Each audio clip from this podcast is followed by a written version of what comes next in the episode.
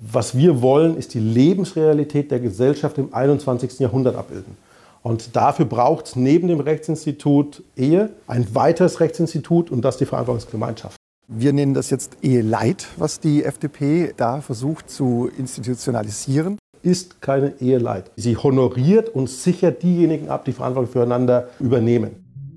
So argumentieren Politiker von FDP und CDU für und gegen die Einführung einer sogenannten Verantwortungsgemeinschaft. Das wäre eine Art Zivilpakt zwischen Menschen, die nicht heiraten wollen oder das auch gar nicht können. In dem von der Ampel geplanten Modell könnten nämlich auch Nachbarn, Geschwister, Mitbewohner oder Menschen in Dreiecksbeziehungen füreinander rechtliche Verantwortung übernehmen. Im Gegenzug wären steuer- oder erbrechtliche Vorteile denkbar. Bisher ist so etwas in Deutschland nur durch Heirat möglich. Kritiker, zum Beispiel von der Union, lehnen die Idee der Ampel deswegen ab. Eine Ehe leid, nicht vereinbar mit dem Grundgesetz, sagen sie. Darüber spreche ich gleich mit Matthias Dantelgraber, Bundesgeschäftsführer des Familienbundes der Katholiken. Auch international wäre das Konstrukt einmalig. Denn in Ländern wie Frankreich gibt es zwar bereits solche Zivilpartnerschaften außerhalb der Ehe, aber auch die sind nur für zwei Menschen gedacht, die in einer klassischen Liebesbeziehung leben. Tja, dann muss Deutschland hier eben Vorreiter sein, sagt die frisch gebackene FDP-Bundestagsabgeordnete Ria Schröder. Und erklärt mir gleich, warum Verantwortungsgemeinschaften auch den Sozialstaat entlasten könnten. Krempelt die linksliberale Koalition das Familienrecht um? Und wohin führt das? Darum geht es jetzt im FAZ-Podcast für Deutschland mit mir, Marie Löwenstein. Heute ist Freitag, der 17. Dezember. Herzlich willkommen. Ich bin Dr. Falk Stierkart und leite ein medizinisches Versorgungszentrum in Erlangen. Der Job als niedergelassener Arzt ist nicht unattraktiv, aber er scheitert oft schon an der Wurzel. Wenn unser Studiensystem nicht darauf ausgelegt ist, genug Ärzte in guter Qualität auszubilden, wie soll die medizinische Versorgung in Mittelfranken dann gedeckt sein? Die besondere Nähe der niedergelassenen Haus- und Fachärzte ist in Gefahr. Was die Gesundheitspolitik jetzt dringend ändern muss, erfahren Sie auf rettetdiepraxen.de. Bevor wir so richtig in die Diskussion einsteigen, wollen wir uns erstmal eine Wissensbasis drauf schaffen. Dazu, was sich die Ampel im Bereich Gesellschafts- und Familienpolitik vorgenommen hat. Dabei hilft jetzt meine Kollegin Helene Bobrowski aus unserer Berlin-Redaktion. Hallo Helene. Hallo Marie. Lass uns doch als erstes mal über ein Thema sprechen, das wir hier gleich in der Sendung noch vertiefen wollen, nämlich den Vorschlag, sogenannte Verantwortungsgemeinschaften zu ermöglichen, also so eine Art Zivilpakt zwischen Menschen. Was genau stellen sich die Ampelkoalitionäre da vor? Genau, also im Koalitionsvertrag steht da noch gar nicht wahnsinnig viel, nämlich ja das von dir schon genannte Institut der Verantwortungsgemeinschaft, das soll eingeführt werden und dann heißt es weiter, und damit jenseits von Liebesbeziehungen oder der Ehe zwei oder mehr volljährige Personen soll das ermöglichen, rechtlich füreinander Verantwortung zu übernehmen. Also so ist es beschrieben, relativ knapp, aber es ist schon klar, mhm. es sind also nicht nur zwei Personen, sondern möglicherweise auch mehr, also drei, vier, fünf. Sie müssen volljährig sein und die Idee ist, dass man rechtlich füreinander Verantwortung übernimmt. Das wird jetzt alles natürlich im Gesetzgebungsverfahren sich noch herausstellen, wie das konkret abläuft, aber es gibt schon eine Vorstellung dafür, die die FDP entwickelt hat. Die haben nämlich einen eigenen Eintrag an, eingebracht, schon 2020 ähm, also vor ja mittlerweile fast zwei Jahren. Das war im Januar. Und da haben sie ja ein Modell entwickelt für eine solche Verantwortungsgemeinschaft, wo sie sagen, es gibt eigentlich drei Stufen, die von unten nach oben immer verbindlicher werden. Okay, also es können zwei oder mehr Personen füreinander Verantwortung übernehmen, so steht es im Koalitionsvertrag. Und dann gibt es noch diesen Antrag von der FDP von vor zwei Jahren, wo das genauer ausformuliert ist. Und in dem ist dieses Stufenmodell beschrieben, wo man immer mehr Verantwortung füreinander übernehmen kann. Wie sehen denn diese Stufen genau aus? Stufe eins ist einfach nur gegenseitige Berechtigung zur Auskunft und Vertretung. Die zweite Stufe bedeutet ähm, gegenseitige Pflege und Fürsorge. Und das dritte ist tatsächlich die verbindlichste Stufe. Das soll dann Unterhaltspflichten nach sich ziehen, die ja ansonsten ähm, nur nach dem Recht nur unter Verwandten bestehen. Und dann soll auch auf dieser dritten Stufe ein ähm, Zeugnisverweigerungsrecht gelten. Das heißt, wenn der andere mhm. im Strafverfahren angeklagt wird, ist man nicht verpflichtet, Auskunft zu geben. Also das ist so das grobe Modell und das soll beim Standesamt eingetragen werden. Also tatsächlich insofern so ein bisschen eher ähnlich. Aber die FDP hatte damals auch ziemlich klar definiert, was nicht drin, was nicht möglich sein soll. Das sind alle Kinder- und namensrechtlichen Aspekte. Also man soll ein Kind nicht unter geringeren Hürden ähm, adoptieren können den Namen annehmen können und es soll auch keine Aufenthaltsberechtigung nach mhm. sich ziehen. Also um natürlich da Missbrauch zu verhindern, dass man eine Verantwortungsgemeinschaft mit einem Migranten eingeht, damit der schneller einen legalen Aufenthaltstitel bekommt. So, das ist das Modell. Ob das jetzt eins zu eins übernommen wird, also mhm. wahrscheinlich nicht, aber so, ich sag mal, so ein Vorschlag, der schon einmal ausformuliert ist, hat natürlich trotzdem meistens ziemlich prägende Kraft. Also es könnte sehr gut sein, dass sich wesentliche Aspekte davon dann auch in das künftige Ampelgesetz übertragen. Du hast es ja gerade schon gesagt, die haben das Anfang 2020 schon mal probiert durchzubringen. Und damals ist dieser FDP-Vorschlag im Bundestag aber gescheitert. Und zwar auch gegen den Widerstand der jetzigen Koalitionspartner, den Grünen und der SPD. Was würdest du sagen, haben diese Parteien ja jetzt ihre Meinung geändert oder ist das im Grunde einfach so ein Goodie, was die der FDP zugestanden haben? Naja, wenn ein Antrag der Opposition eingebracht wird, ist es im Bundestag fast nie so, dass eine Regierungsfraktion äh, zustimmt. Das ist schon, sage ich mal, aus Prinzip so. Ist manchmal ein bisschen schade, aber es ist so. Manchmal führt es auch dazu, dass kurz drauf eine Regierungsfraktion fast denselben Antrag formuliert und selbst einbringt und dann zustimmt. Also es ist ein bisschen das hm, Regierungs- und Oppositionsspiel. Mhm. Aber SPD und Grüne hatten damals auch tatsächlich handfeste Einwände und ähm, sie sorgten sich insbesondere um die Absicherung des sozusagen schwächeren Teils in so einer Verbindung. Ja, also die Ehe, das darf man nicht vergessen, ähm, hat natürlich auch diverse Absicherungsaspekte. Mhm. Und das ist zum Beispiel äh, die Zugewinngemeinschaft. Also wenn einer verdient, und die Ehe scheitert, wird am Ende eben das gemeinsam erwirtschaftete Vermögen geteilt. Das wäre halt in so einer Konstellation nicht so. Also jedenfalls nicht, wenn man nicht auch die Stufe drei wählt, wo auch Ideen einer Zugewinngemeinschaft möglich wären. Wenn man ansonsten quasi meint, man ist abgesichert in so einer Verantwortungsgemeinschaft und stellt dann nach dem Ende fest, dass man eigentlich gar nichts hat, könnte das, also so jedenfalls die Sorge damals von Grünen und SPD, dass jemand ja nicht genug mhm. abgesichert ist. Wo siehst du denn auch rechtlich die kritischsten Punkte, die jetzt noch geklärt werden müssten, wo es innerhalb der Koalition knirschen könnte, aber auch aus der Opposition noch deutlich Gegenwind geben könnte. Rechtlich ist die Sache natürlich, dreht es sich um Artikel 6 des Grundgesetzes, also der besondere Schutz von Ehe und Familie, wo man sich natürlich fragen kann, stößt sich das eigentlich daran, ist das so eine Art Eheleid mhm. oder nicht? Das muss man sicherlich noch mal genau anschauen und das ist auch genau der Punkt, an dem die Union ins Spiel kommt, die das ähm, kritisiert und die auch immer wieder darauf hinweist, diese Konstellation kann man natürlich jetzt auch schon alles regeln. Dazu können wir uns ja auch kurz noch mal eine Stimme aus der Union anhören. Das hat der CDU-Abgeordnete Axel Müller der Zeit dazu gesagt. Wir glauben, dass es schon genügend Institute gibt, um den veränderten gesellschaftlichen Bedingungen gerecht zu werden. Einerseits das traditionelle Muster der Ehe, andererseits aber auch haben wir durch die Ehe für alle und durch viele vertragliche Gestaltungsmöglichkeiten, die es gibt, einen sehr, sehr großen Rahmen geschaffen, um allen Lebensformen gerecht zu werden. Eine Vorsorgevollmacht oder eine Generalvollmacht äh, zu erteilen, das ist einerseits juristisch mit wenig Aufwand verbunden und andererseits auch mit einem finanziellen Aufwand, der durchaus erträglich ist. Also man kann zum Notar gehen. Zwei Personen, die zum Beispiel in einer Senioren-WG leben, können zum Notar gehen und ähm, einfach, ja, was heißt einfach? Also vielleicht ist es nicht so einfach und für juristischen Laien wahrscheinlich erst recht nicht.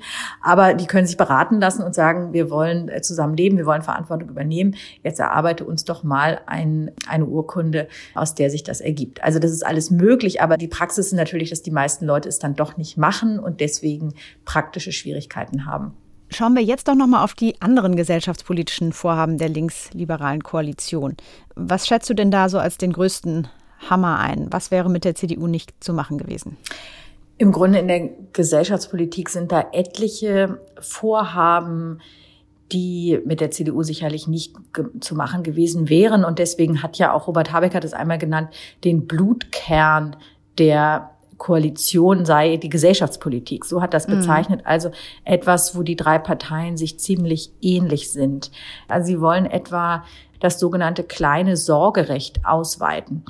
Das bedeutet, dass Erwachsene, die nicht die leiblichen Eltern sind, also klassischerweise Stiefeltern oder die neuen Partner der Eltern, ohne dass die verheiratet sind, dass die im Alltags, in Alltagssituationen schon für die Kinder handeln können. Das dürfen sie ja normalerweise nicht. Das ist aber in der Praxis führt das natürlich zu Schwierigkeiten, wenn jetzt die mhm.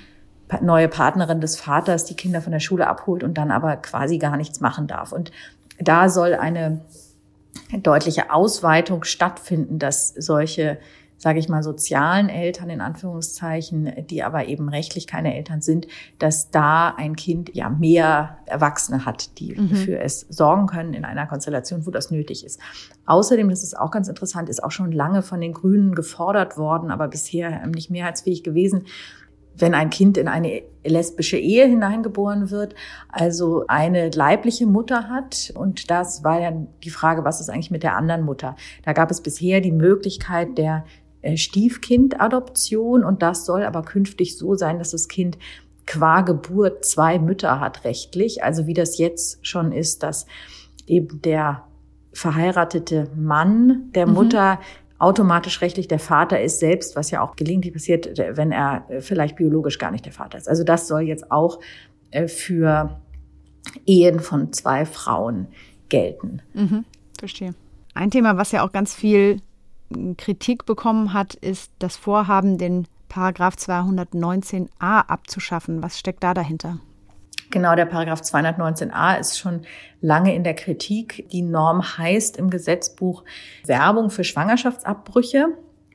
In Wahrheit geht es aber vom Tatbestand her tatsächlich um sehr viel mehr als um Werbung. Das heißt auch um Information. Und ja, jetzt bei den Ampelparteien, die sind sich alle in dieser Frage total einig, dass man den 219a, also diese, dieses Verbot, sage ich mal, der Information abschaffen muss. Und da gibt es teilweise noch auch weitergehende Vorstellungen. Also erwogen wird, überhaupt den ganzen, das ganze Recht des Schwangerschaftsabbruchs neu zu fassen. Das wird wirklich ein Thema, über das bitterlich gestritten werden wird zwischen Regierung und Opposition, weil das ja ein emotional und auch durchaus ideologisch auf beiden Seiten besetztes Thema ist. Ist ja tatsächlich auch nicht nur in Deutschland so, dass das sehr emotional kontrovers diskutiert wird. Helene, vielen Dank, dass du uns das so gut auseinandergesetzt hast. Sehr gern. Ich bin jetzt mit Ria Schröder verbunden. Die 29-jährige Juristin sitzt für die FDP im Bundestag. Hallo, Frau Schröder. Guten Tag, Frau Löwenstein. Erstmal herzlichen Glückwunsch vielleicht zu Ihrem Einzug in den Bundestag. Der ist ja noch ganz frisch. Bevor wir zum Thema kommen, wie waren die ersten Wochen?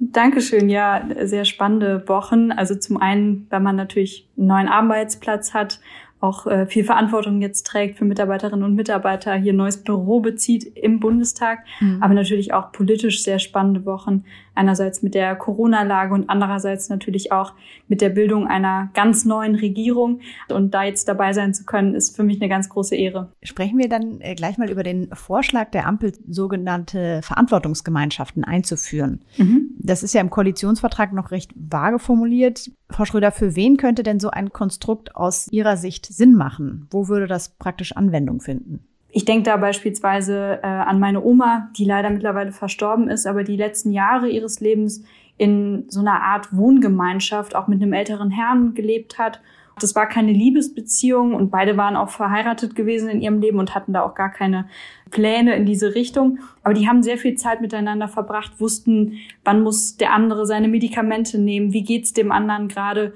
Und wenn einer von beiden beispielsweise ins Krankenhaus gekommen wäre, dann hätte der andere nicht mal wissen mhm. dürfen, wie geht's dem anderen. Diesen beiden Menschen eine Form der gegenseitigen Solidarität und Sorge füreinander einzuräumen um eben in ja, Notsituationen auch füreinander einstehen zu können und auch überhaupt informiert zu sein. Das ist zum Beispiel eine Sache, für die die Verantwortungsgemeinschaft mhm. in Frage kommen würde. Das ist ja interessant, dass Sie jetzt als erstes ein Beispiel aus der älteren Generation nennen. Ich würde denken, den meisten kommt bei so einer Idee erstmal vielleicht jüngere Leute mhm. in den Kopf, die vielleicht andere Lebensmodelle fahren als noch ihre Eltern. Was könnte man sich in dem Bereich vorstellen? Mhm. Also es gibt sicherlich viele junge Menschen, die vielleicht auch in Partnerschaften sind. Vielleicht sind da auch Kinder vorhanden, aber die Ehe ist es irgendwie nicht. Und auch für die wäre es natürlich gut, eine weitere Stufe zu haben. Vielleicht ein bisschen weniger als eine Ehe. Eine Art Stufenmodell, wo man sich eben bestimmte Formen aussuchen kann, die dann bestimmte Rechte, aber eben auch bestimmte Pflichten einräumen und wäre aber auf jeden Fall ein weniger zur Ehe und dadurch sicherlich auch ein Modell für äh, viele Menschen, die sich vielleicht nicht so eng binden wollen, die vielleicht mhm. bestimmte Aspekte von der Ehe auch nicht befürworten oder für sich nicht als richtiges Modell sehen. Also das wäre sicherlich auch ein Anwendungsbereich. Mhm. Stelle ich mir persönlich auch ein bisschen anstrengend vor, dass man dann noch eine ich sag mal, Möglichkeit mehr hat. Also es geht nicht nur darum, heiraten oder nicht heiraten, sondern es machen wir eine Verantwortungsgemeinschaft und welche nächste Stufe zünden wir da? Ich würde sagen, viele Menschen leben das ja bereits. Die leben zusammen in einer Partnerschaft oder vielleicht auch in einer Wahlverwandtschaft, vielleicht mit einer Freundin oder einem Freund zusammen und äh, übernehmen schon sehr viel Verantwortung äh, füreinander. Wir wissen ja, dass es auch in Deutschland viele Menschen gibt, die sind vielleicht in den familiären Strukturen nicht so gut aufgehoben. Die finden woanders Menschen, wo sie eine enge Beziehung haben, wo sie viel Verantwortung auch gegenseitig übernehmen, die aber eben nicht geschützt sind in irgendeiner Weise und auch nicht privilegiert sind. Zum Beispiel, wenn es um das Auskunftsrecht im Krankenhaus geht oder auch um Unterhaltspflichten oder Sorgepflichten. Es geht also nicht darum, irgendwie neue Beziehungen zu schaffen. Die Beziehungen sind mhm. schon da, die werden auf vielfältige Weise in unserem Land gelebt, aber diesen Menschen mehr Rechtssicherheit zu geben, das ist das Ziel. Diese Rechtssicherheit, von der Sie sprechen, wird das denn tatsächlich von Menschen eingefordert? Ich habe gerade auch in den letzten Tagen und Wochen wieder viel mit Menschen Kontakt gehabt, die mir auch einfach im Internet geschrieben haben, weil es eben tatsächlich sehr, sehr viele gibt, die sich so etwas wünschen, die einfach für ihre Beziehung eine Rechtssicherheit suchen, aber das im Moment nur über sehr komplizierte, ja, zivilrechtliche Verträge theoretisch machen können. Da gibt es den Bedarf. Es gibt natürlich auch eine große Zahl von Menschen, die kommen ohne klar. Es gibt auch viele, die sind sehr zufrieden in einer Ehe. Denen wird ja auch nichts weggenommen, sondern wir bieten einfach eine zusätzliche Möglichkeit für die Vielfalt in unserer Gesellschaft. Da ist ja jetzt in dem äh, Satz im Koalitionsvertrag auch die Rede von zwei oder mehr volljährigen Personen. Wird damit ein rechtlicher Rahmen für polyamoröse Beziehungen, also von Partnerschaften für, von mehr als zwei Menschen geschaffen? Das ist tatsächlich nicht der, das Hauptaugenmerk, sondern es geht dabei auch zum Beispiel um Geschwister oder ich kenne zum Beispiel eine alleinerziehende Mutter, wo die Schwester und ihr Partner sehr viel Verantwortung auch für die Kinder mit übernommen haben. Die waren nicht verheiratet. Das heißt, der Mann hatte sozusagen gar kein offizielles Verhältnis zu den Kindern. Wenn er die von der Schule abgeholt hätte, hätte er sich erklären müssen und dem auch einen Rahmen zu geben, wo man dann vielleicht die Mutter hat, die Schwester und ihren Mann, die gemeinsam auch eine Rolle für die Kinder spielen und da ähm, gemeinsam für einstehen können. Das ist sowas, was ich vor Augen habe. Aber ich sage Ihnen auch ganz ehrlich, es gibt polyamoröse Beziehungen in Deutschland und ich glaube auch gar nicht so wenige. Und das sind keine Perversen, die das eingehen, sondern das sind häufig ganz normale Menschen, die sich eben in einer Dreierbeziehung zusammenfinden, die da auch eine häufig sehr normale bürgerliche Beziehung führen. Ich hatte mit einigen Kontakt auch in der letzten Zeit, die mir geschrieben haben. Und wenn die dadurch Rechtssicherheit bekommen, dann finde ich das genauso schützenswert, wie wenn das zwei Personen sind, dass da Verantwortung übernommen wird. Das ist doch was sehr Gutes, was wir, finde ich, auch in unserer Rechtsordnung durchaus schützen sollten zoomen wir vielleicht noch mal raus auf die Gesamtgesellschaft. Was glauben Sie, würde so ein Modell für die Gesamtgesellschaft bringen? Überall da, wo Menschen füreinander einstehen und wo es auch den Sozialstaat an der Stelle entlastet, weil Menschen eben sich nicht nur auf den Staat verlassen müssen, sondern weil sie vor allem mit Menschen, die ihnen nahestehen, auf den Polster fallen und da aufgefangen werden. ich glaube, das ist was, was wir, wovon wir auch als Gesellschaft profitieren, weil dadurch Beziehungen gestärkt werden. Sie hatten jetzt vorhin von so verschiedenen Stufen gesprochen. Eine sehr niedrige Stufe wäre zum Beispiel, dass man Auskunftsrechte hat, wenn jetzt jemand anderes in der Verantwortungsgemeinschaft zum Beispiel ins Krankenhaus kommt. Was wäre das andere Ende der Skala? Also wie weit würde so eine Verantwortungsgemeinschaft maximal gehen? Wir haben zum Beispiel auch den Bereich von gegenseitiger Fürsorge, auch Vertretungsrechte. Man kann auch denken an Fälle von Zugewinngemeinschaft oder einer Art Vermögensausgleich. bis hin zu einem Zeugnisverweigerungsrecht, über das man sprechen kann. Da gibt es viele Dinge, die werden wir noch klären müssen. Es gibt auch, ich sag mal, Dinge, über die könnte man nachdenken, beispielsweise Namensrecht oder ähnliches, wobei ich das eher nicht in der Verantwortungsgemeinschaft sehe, sondern ich glaube, das ist was, was, was in der Ehe gut aufgehoben ist. Ich glaube, da haben wir eben eine ganze Vielzahl von, von Dingen, auch steuerliche Aspekte, die durchdacht werden müssen. Da muss natürlich sichergestellt sein, dass es da nicht zu einer unredlichen Privilegierung kommt. Ich glaube, wir sollten aber, wenn es darum geht, nicht den Missbrauch sehen, sondern vor allem den Mehrwert für die Selbstbestimmung von Menschen. Sie hatten ja vorhin schon angesprochen, dass es auch ein Modell sein könnte für Paare in Liebesbeziehungen, denen die Ehe noch ein Schritt zu weit ist. Das ist natürlich aber auch genau einer der Kritikpunkte derjenigen, die das jetzt nicht für so eine gute Idee halten, dass das eine Ehe leid werden könnte, die im Grunde den auch dem Grundgesetz nach geschützten Begriff der Ehe, dass das geschmälert werden könnte. Ich habe da keine Angst vor. Ich glaube, es ist eher ein Schritt hin zur Ehe. Wir haben in Deutschland auch viele Paare, die entscheiden sich grundsätzlich dagegen. Die wollen wir ja jetzt auch nicht zwingen zu heiraten. Dann finde ich, ist es doch gut, wenn es dafür auch eine Stufe drunter gibt, um überhaupt einen rechtlichen Rahmen zu geben, weil sonst haben wir ja nur die Chance, entweder gar nichts oder alles. Und das wird schon längst nicht mehr dieser Diversität von Beziehungen in Deutschland gerecht.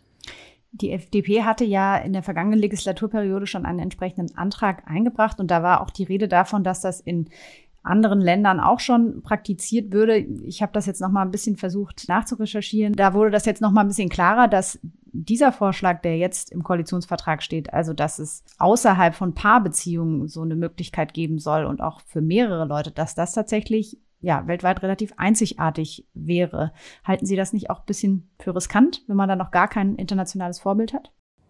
Einer muss ja anfangen, also da auch voranzugehen und äh, ja eigentlich was ich würde fast sagen, was eher Konservatives zu tun, nämlich jemandem einen Rechtsrahmen zu geben, der ja sonst auch sonst einfach seine Beziehung so leben kann. Das kann ja jeder so machen, wie er will. Da sind wir zum Glück sehr frei in Deutschland. Aber jetzt zu sagen, wir geben dem auch einen Rechtsrahmen, da geht man vielleicht zum Standesamt oder zu einer anderen Behörde, lässt das irgendwie eintragen. Das ist ja eigentlich nicht das, was man vielleicht irgendwie unter so einer freien Beziehung versteht, sondern es ist eigentlich genau das Gegenteil. Es ist eine Manifestation des Willens, füreinander Verantwortung zu übernehmen. Und deswegen glaube ich auch gar nicht so was total Verrücktes oder Utopisches. Da habe ich überhaupt kein Problem damit, wenn wir da die Ersten sind. Aber ich wünsche mir auch, dass wir damit auch international Vorbild sind, weil wir eben sehen, der Bedarf ist da und wir bieten das im Moment noch nicht in der Rechtsordnung und das äh, offenbar global. Jetzt haben wir ganz viel über einen Satz im Koalitionsvertrag gesprochen.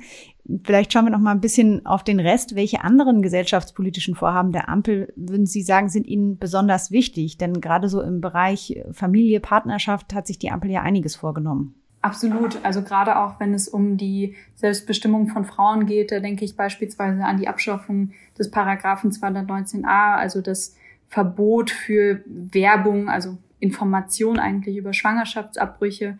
Das halte ich für auch ein sehr überfälliges Thema, auch wenn es um Reproduktionsmedizin geht beispielsweise.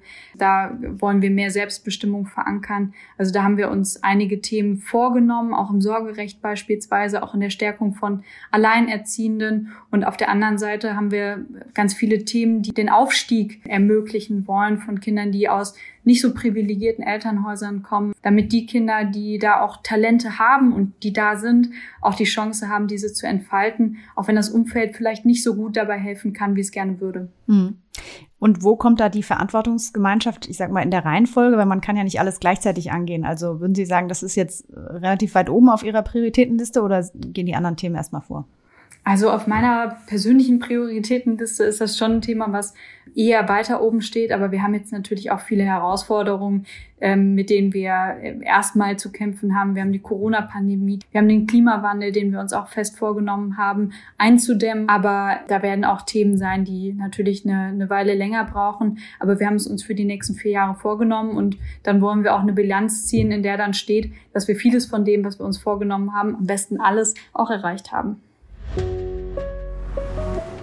Also die FDP hat sich die Verantwortungsgemeinschaft gemeinsam mit ihren Koalitionspartnern für die Legislaturperiode vorgenommen. Ob sie in der Form kommt, wie sie die FDP vor zwei Jahren vorgeschlagen hat, oder ob die Ampel sogar noch weitergeht und Fragen dort regelt, die auch Kinder und das Namensrecht angehen, und ob Menschen sich mit einem Sozialpakt Steuer- und auch erbrechtliche Vorteile erwerben können, all das wird sich noch zeigen müssen. Ich möchte jetzt aber zum Abschluss nochmal mit jemandem sprechen, der den Vorstoß der Koalitionäre ähnlich wie auch die Union mit Skepsis betrachtet. Matthias Dantelgraber, Bundesgeschäftsführer des Familienbundes der Katholiken. Hallo.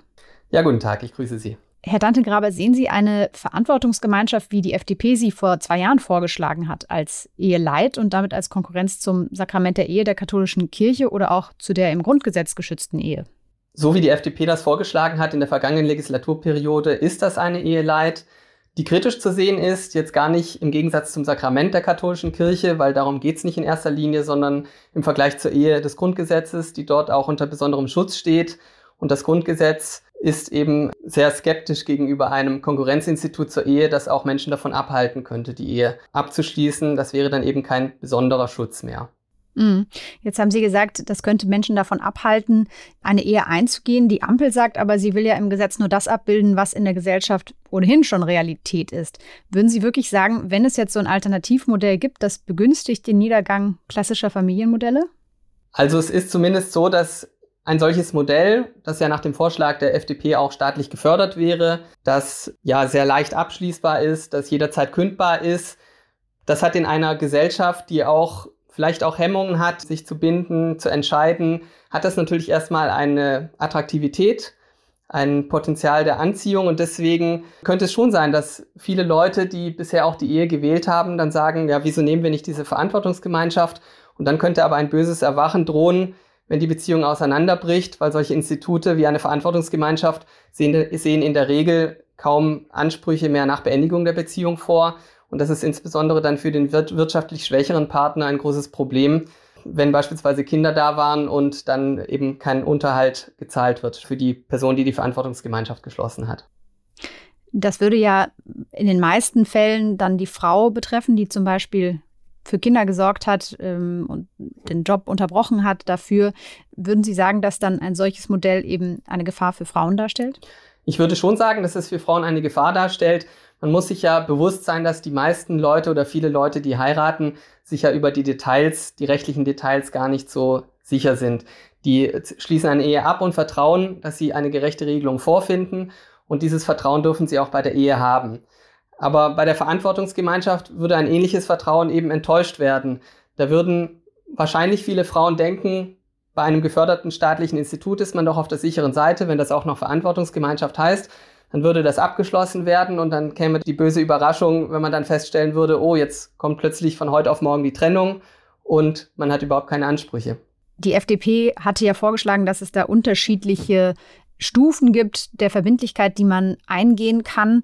Kann man den Menschen nicht zutrauen, sich da einfach selber zu informieren und dann eigenverantwortlich eine Entscheidung zu treffen? Also ich glaube auch, dass es viele geben würde, die sich da ausreichend informieren würden und das auch könnten und hinbekommen würden. Und an die denke ich jetzt aber nicht in erster Linie. Es wird aber einen, großen Teil der Gesellschaft auch geben, die das nicht so hinbekommen würde, die insbesondere bei der Differenzierung in Stufen dann ziemlich überfordert wäre, welchen Grad der Verbindlichkeit man jetzt abschließen soll.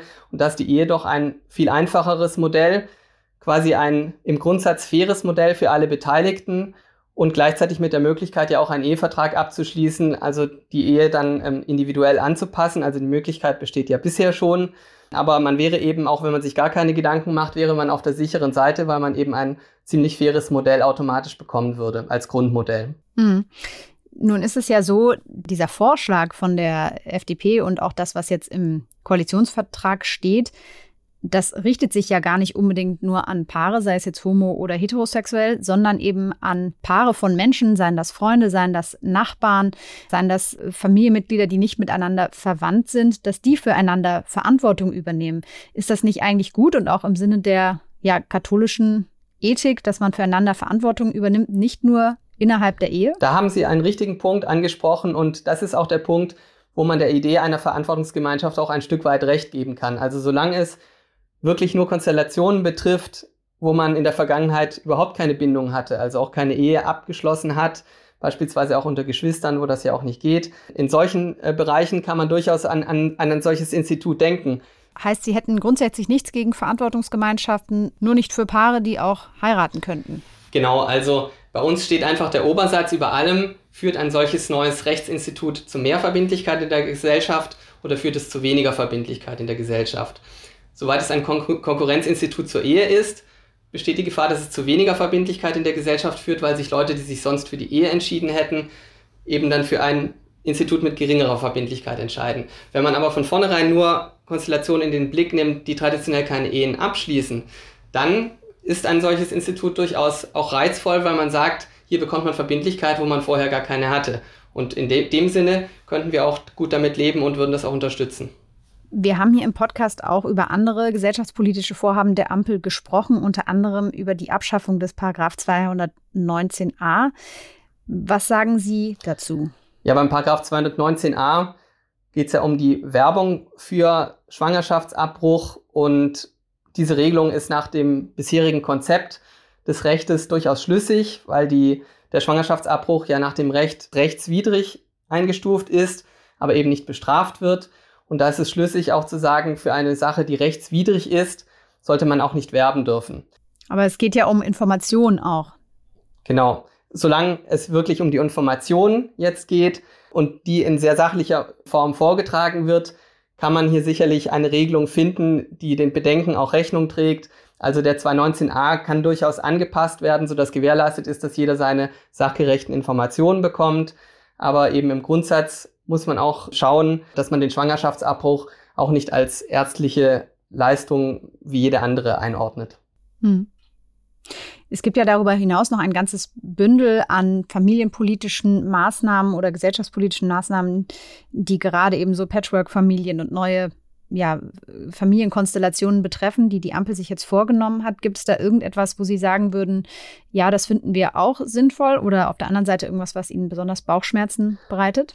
Also sinnvoll erscheint in der Tat der Vorschlag, dass das kleine Sorgerecht ausgebaut werden soll. Das erscheint durchaus sinnvoll, dass man bei Entscheidungen des täglichen Lebens auch diese Verantwortung auch auf mehrere Personen übertragen kann.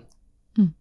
Wenn ich das richtig verstehe, würde das ja aber auch Anwendung finden, zum Beispiel, wenn sich zwei homosexuelle Paare für ein sogenanntes Co-Parenting-Modell entscheiden, dass man sagt, okay, das Kind hat jetzt vier Eltern anstatt zwei.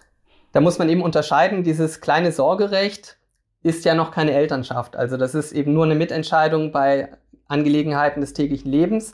Eine komplette Elternschaft von mehr als zwei Eltern würden wir auch kritisch sehen, weil einfach die Komplexität, wenn man sich nicht mehr versteht, ist einfach sehr hoch und ähm, führt zu Problemen. Also schon bei zwei Eltern, die sich nicht mehr gut verstehen, ist das gemeinsame Sorgerecht schon problematisch und Gerichte müssen häufig reingehen. Wenn es dann noch mehr als zwei sind, dann werden sich diese Konflikte vervielfachen und das ist auch nicht im Sinne der Kinder und im Sinne des Kindeswohles. Herr Dantelgraber, vielen Dank für Ihre Zeit. Ja, ich danke für die Anfrage. Das war der heutige Podcast für Deutschland. Feedback und Themenvorschläge schreiben Sie uns gerne an podcast.faz.de. Nächste Woche begleiten Sie noch meine Kollegen beim Endspurt Richtung Weihnachten. Ich verabschiede mich jetzt schon in die Winterpause und wünsche Ihnen ein fröhliches und gesegnetes Weihnachtsfest. Bis zum nächsten Jahr.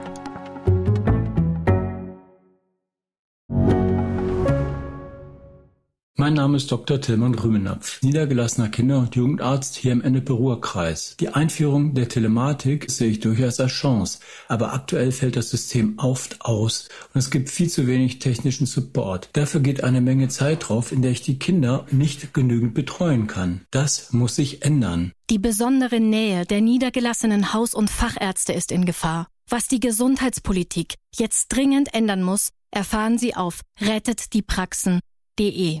you